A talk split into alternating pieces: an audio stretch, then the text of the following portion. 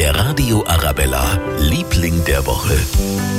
Unsere Lieblinge der Woche sind alle Schausteller, die jetzt wieder durchstarten an den Schießbuden, Kettenfliegern, Fahrgeschäften und Imbissbuden. Heute startet endlich wieder das Münchner Frühlingsfest nach zwei Jahren Pause.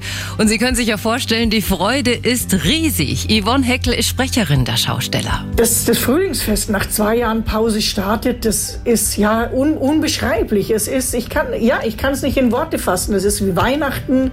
Das ist, weiß ich nicht, wie es erst erste Mal auf Skier stehen, sehr verrückt, sehr ja, spannend und einfach ja, Glück, unfassbares Glück dass sich wieder Karusselle drehen. Ja, und insbesondere mein Lieblingskarussell, das Riesenrad mit der leuchtend rot-orangen Sonne.